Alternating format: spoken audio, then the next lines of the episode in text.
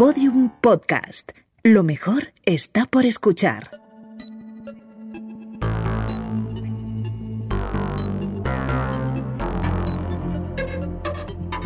La redada. Si eres de los que van ofreciendo por ahí truco o trato, como si estuviéramos en, no sé, Wisconsin, o si te quedas con la tradición local de todos los santos y don Juan Tenorio, este fin de semana es un buen momento, un gran momento para darse un gran maratón de series de terror. Natalia Marcos, de quinta temporada del país, nos trae varias propuestas recientes con fantasmas, vampiros, monstruos variados que dan miedo e incluso a veces risa y que pueden animar este Halloween tomado por las caretas del juego del calamar. Natalia Marcos, ¿qué tal? Muy buenas, pues muy bien, preparada para pasar miedo y bueno, y también un poco de risas. sí, sí, porque a veces hay, hay productos que dan risa más que miedo, eso es así. Pues sí. Vale, eh, yo no soy muy fan de este género, la verdad, del género del terror, pero sí es cierto que hay series muy buenas. Vamos a empezar con, una que llegó a Netflix hace pocas semanas y que probablemente estaría haciendo más ruido si no fuese por el boom del, del juego del calamar, que es Misa de Medianoche. We tend to dislike mysteries. We feel uncomfortable not knowing. The more that we know, the less we bend, the more brittle we become. Sí, llegó pues casi a la vez que, que la serie coreana que lo ha petado, entonces se quedó un poco ahí sepultada pero merece mucho la pena rescatarla. es una creación de Mike Flanagan, que es el responsable de La Maldición de Hill House y de Blind Manor también. Y es una historia de terror con siete capítulos, es eh, conclusiva, termina con estos siete capítulos que mm, se va cociendo poco a poco, hay que darle un poco de paciencia. Además, los, eh, los personajes hablan con, con unos monólogos bastante largos, un poco, bueno, hay que tener un poco de aguante, pero merece la pena porque se va construyendo ahí un universo bastante chulo. Eh, la historia se sitúa en una isla en la que llega un nuevo cura eh, y sus misas empiezan a tener más y más éxito después de que ocurra una serie de, de, sucesos inexplicables. Y bueno, es mejor no saber mucho más del argumento para verla de cero y sorprenderse. Hmm. Eh, no tiene muchos sustos, es más bien así de un tono inquietante, un poco chungo, pero se va haciendo, va yendo a más según avanza y se vuelve un poco loca. Vale, vamos con otra serie antológica con capítulos con historias independientes, que es Monsterland. When you're born, when you were a little baby. There's a million yous you could be. A doctor, a lawyer, a bank robber, happy, sad. Sí, eh, esta serie se sitúa cada capítulo en una ciudad de Estados Unidos y lo curioso que tiene es que son historias en que, aparecen monstruos, eh, sí, de todo tipo, pero son más bien eh, reflejo de monstruos internos de los personajes, eh, de dramas reales. Y bueno, he visto el primer capítulo, por ejemplo, y tiene, tiene un monstruo, sí, pero la base de la historia es el drama de una madre joven y las dificultades que tiene para salir adelante con su hija. Entonces, bueno, los capítulos exploran, pues eso, la, culpa, los secretos que guardamos, la soledad. Y es, es una propuesta curiosa, más psicológica que, que efectista. Y se estrena en el 29 en XN en todo el recopilatorio de terror que este precio tiene que estar algo basado en Stephen King. Así que vamos con eh, una serie basada en un relato de Stephen que es Chapel White.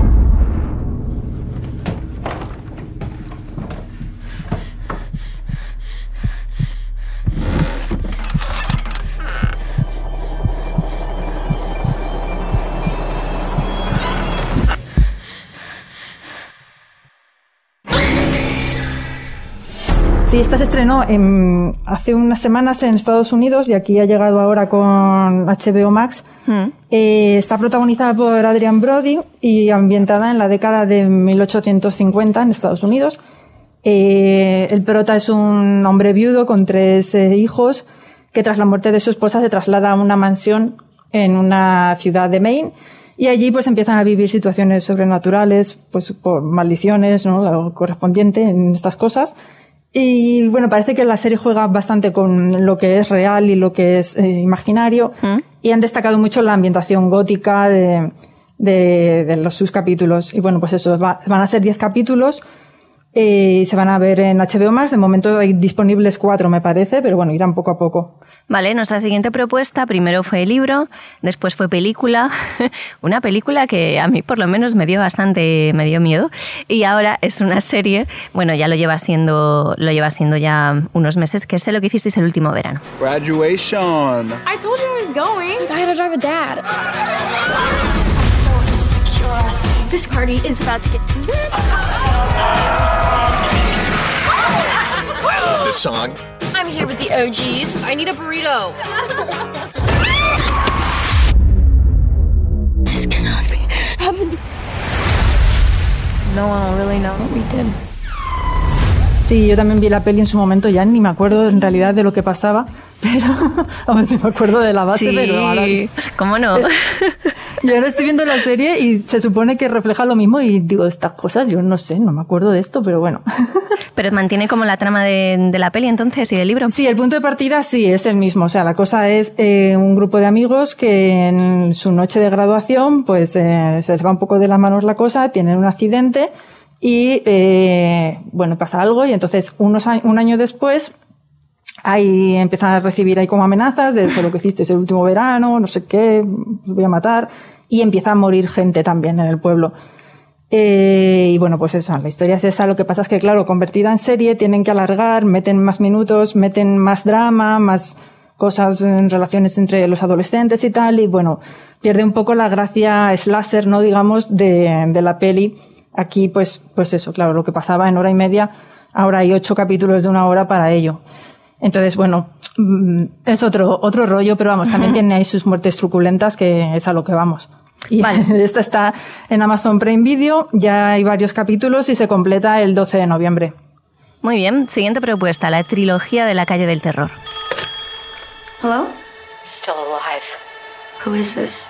It's happening again.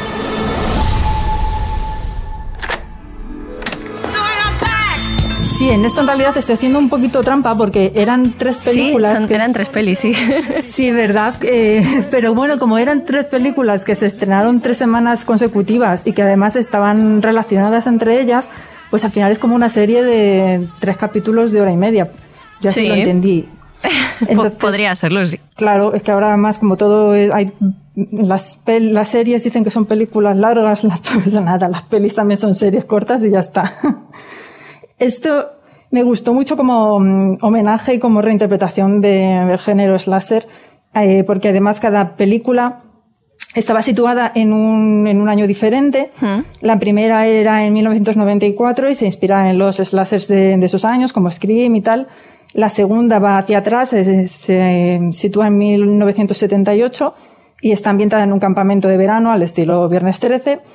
Y la tercera se va a 1666 para contar el origen de, de lo que han estado contando en las otras en las otras uy, temporadas. ¿Ves? Si yo me voy a las series, en las otras películas.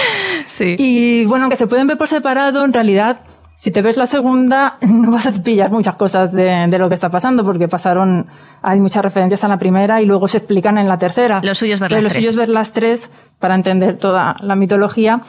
Y bueno, está basada, que no lo he dicho, en una serie de novelas de R.L. Stein, el, el autor de Pesadillas. La siguiente serie que vamos a recomendar también está basada en R.L. Stein y es eh, Al otro lado del instituto. Me da que hoy volverá a hacer un día precioso.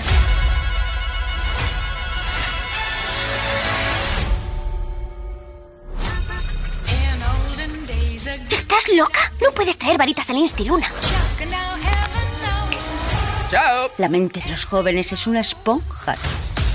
Las estrujamos un poquitín. Sí, y aquí es- sí que está un poco más el tono pesadillas, eh, porque está, es una serie enfocada para el público adolescente. Sí. Eh, y bueno, son capítulos independientes, eh, los protagonistas son, son adolescentes que van al instituto y tal, y tienen sus cosas de, sus problemas del día a día, problemas de, mm, de acoso escolar, depresión social, ansiedad y tal. Y mm, mientras van metiendo toque sobrenatural, eh, que, que es la, la parte de, de terror, ¿no? He visto varios capítulos y no, no está mal. Es, para, para mi gusto es un poco flojita. Los finales siempre son como muy happy todo, muy Disney Channel. Pero bueno, entiendo que, claro, para el público que es, pues no querrán alterar mucho su sueño. Y, y además que está en Disney Plus, o sea que tampoco podía ser una cosa muy sangrienta. Vamos con una serie que combina un poco lo que decíamos antes del terror con el humor y es la serie de Bill. Sí, ya empezamos a irnos un poquito a- al humor. Eh, en este caso es em, un thriller con toques de, de terror y de comedia que ya hemos recomendado por aquí varias veces y que, que, bueno, ahora ha estrenado la segunda temporada, es que la recuperamos otra vez, porque además el matrimonio King, que son los creadores, pues hay que recomendarlos Siempre, todo el rato. siempre, hay que recomendarlos siempre. Sí, sí. Pues esta serie eso tiene unos guiones muy, muy bien hilados, eh, tiene tan- tanto tramas capitulares como luego eh, tramas eh, de largo recorrido, ¿no? Que van uniendo todos los episodios.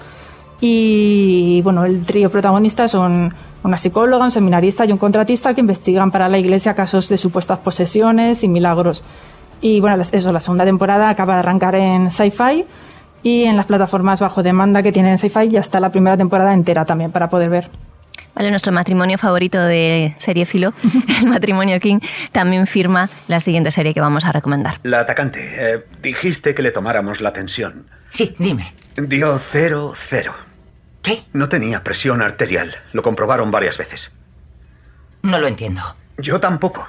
Pero eso no es posible. No, no lo es. Y por lo visto no hubo cuchillo durante el ataque. Fueron sus dientes, su mandíbula. ¿Qué está pasando, Rage? No lo sé.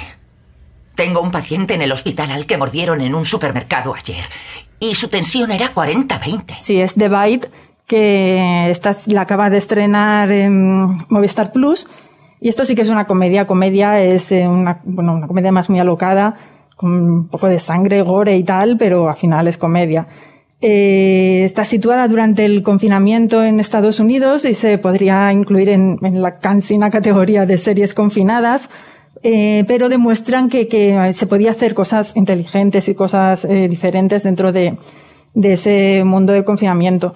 La historia sigue a dos vecinas de un mismo bloque, de, que son una terapeuta y una dominatrix, que eh, continúan con su trabajo eh, a pesar del confinamiento. Y de repente tienen que afrontar la expansión de una extraña pandemia que convierte a las personas en peligrosísimos zombies. y bueno, es bastante divertido, ya te digo. En el primer capítulo ya empieza a irse la cosa de madre, o sea que ya de ahí para arriba. Pandemia y zombies, eh, no sé, a mí estas cosas me ponen los pelos de punta. Ya me, ya me espero cualquier cosa del, del 2021, en fin. Eh, vale, otra comedia que también hemos recomendado por activa y por pasiva es la serie británica Fantasmas. La llamo para informarle, señorita, de que ha heredado una casa. Oiga, oiga. A tus fantasmas Nos ve y nos oye.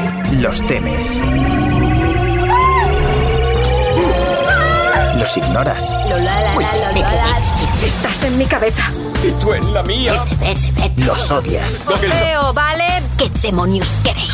Y los quieres. ¿Qué quieres que les diga? He decidido que es mejor que no les digas nada. Nada de Sí, lo que yo me pongo pesada a veces con algunas series, pero es que jo, hay que verlas. Entonces, pues ahora lo repito y lo repito. Esta es eh, pues una serie británica que además de hecho en Estados Unidos está ahora arrancando su versión estadounidense. Eh, protago- bueno, esta ce- sigue la historia de una pareja que ha heredado una gran mansión que resulta que tiene un montón de fantasmas de, que murieron en diferentes épocas y por diferentes circunstancias extrañas.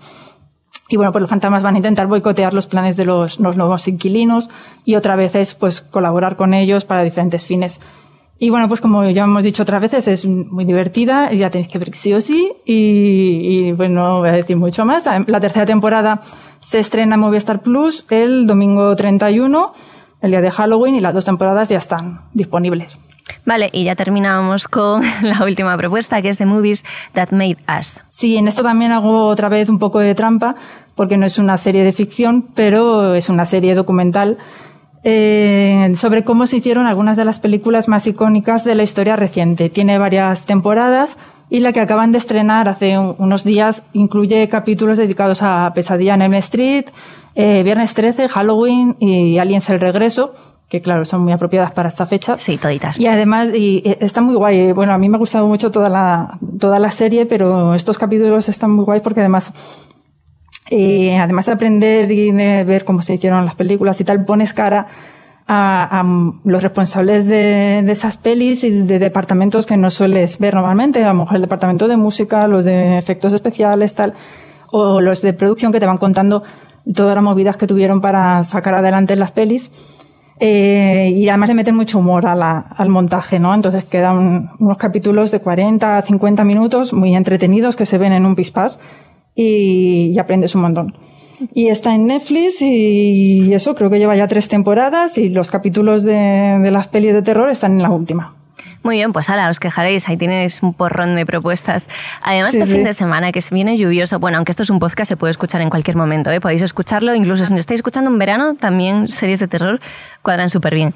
Pero justo lo, lo vamos a sacar eh, hoy o mañana y coincide con un fin de semana lluvioso y pega mucho, ¿verdad? Ahí verse unas series Claro. de terror en casiña. Muy bien. Pues nada, Natalia Marcos, que muchísimas gracias. Hablamos el mes que viene. Muy bien, pues Ale, a disfrutar. Vale, luego. chao. Bueno, pues hasta aquí el podcast de hoy, pero antes de marcharnos, contra. Vamos a ver, que hay gente que está en contra de Halloween. Pero ¿y eso por qué? Si disfraces, chuches, joder, lo tiene todo, es, es guay. Además, mirad, yo, yo tenía un profesor de lengua, en mis tiempos, tenía un profesor de lengua que coleccionaba formas de escribir whisky, formas escritas en prensa, recortaba en anuncios incluso, y se escribe de, de muchas formas, eh, tenía, tenía un montón de formas escritas de whisky. Bueno, pues yo, yo coleccionaría formas del- de decir Halloween por las yayas y los yayos. Halloween, Halloween, Halloween, solo por eso ya yo creo que merece la pena. Venga, ah, un poco de, de alegría y de festejo, caramba, ¿eh? En fin, un saludo, terrorífico o no, de Lucía Taboada, Juan López y Juan Aranaz. Adiós.